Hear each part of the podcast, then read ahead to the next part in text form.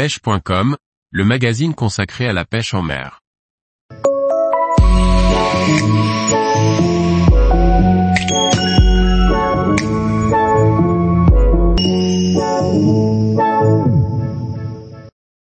L'importance de bien sélectionner son matériel pour pêcher la truite marmorata. Par Kevin Guignot. La truite marmorata peut atteindre des tailles assez exceptionnelles, il est important de ne pas lésiner sur la qualité et la puissance du matériel. Quelle canne et quel moulinet pour pêcher la truite marmorata? La truite marmorata est un poisson puissant, et qui peut mesurer plus d'un mètre, mais qui se pêche avec des leurres relativement légers. Il est alors indispensable de trouver un compromis entre légèreté et puissance afin de pouvoir pêcher correctement sans pour autant risquer de perdre le poisson de sa vie. En été, certains leurres sont plombés avec seulement 1 ou 2 grammes de tête plombée, ce qui fait des ensembles pesant entre 3 et 5 grammes pour les plus légers. Une canne d'une puissance de 5 à 20 grammes est alors idéale, à condition d'avoir une grosse réserve de puissance en cas de rencontre avec un gros poisson.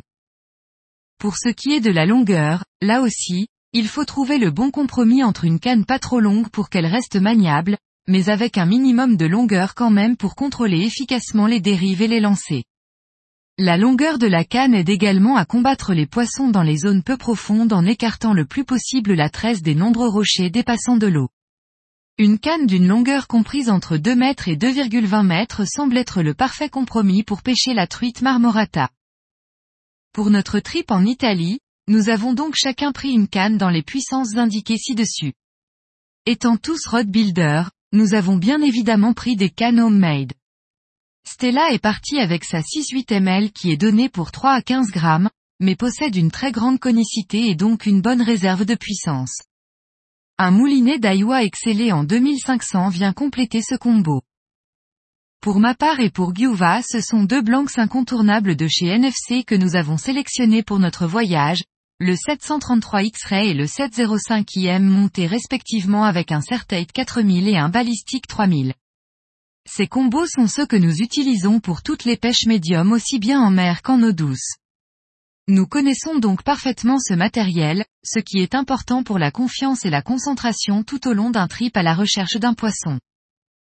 Ces moulinets sont évidemment garnis de tresses pour gagner en distance de lancer et en ressenti.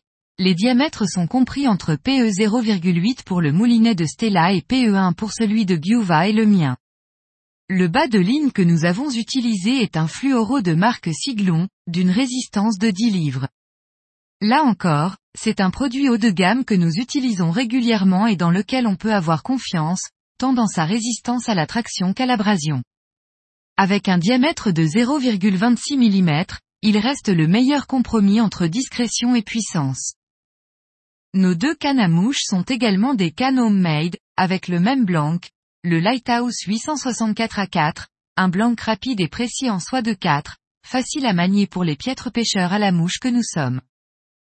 Pour ce qui est du matériel, nous voyageons légère avec chacun une petite sacoche pour mettre les boîtes de l'heure. La pêche de la marmorata étant une pêche itinérante en rivière, il est important de ne pas se surcharger, surtout quand les kilomètres s'enchaînent. Nous sommes trois et décidons de prendre deux épuisettes, car même si nous allons rester ensemble, une épuisette peut se perdre assez facilement, la suite nous le prouvera. Bien évidemment, tout le petit matériel habituel des pêcheurs de truites est avec nous, à savoir une toise pour mesurer les poissons, une pince pour les décrocher, du fluorocarbone, un coupe-fil, etc. Pour ce qui est de l'habillement du pêcheur, les fortes températures du mois d'août nous permettent de marcher dans l'eau sans weather. Nous partons donc en short avec des baskets de randonnée afin de garder une bonne accroche et de ne pas risquer de se faire mal. Casquettes et lunettes polarisantes sont également indispensables pour se protéger du soleil efficacement. Bien évidemment des vêtements de couleur assez neutre sont préférables, surtout lors des pêches vers l'aval quand les poissons regardent vers le haut. Tous les jours, retrouvez l'actualité sur le site pêche.com. Et n'oubliez pas de laisser 5 étoiles sur votre plateforme de podcast.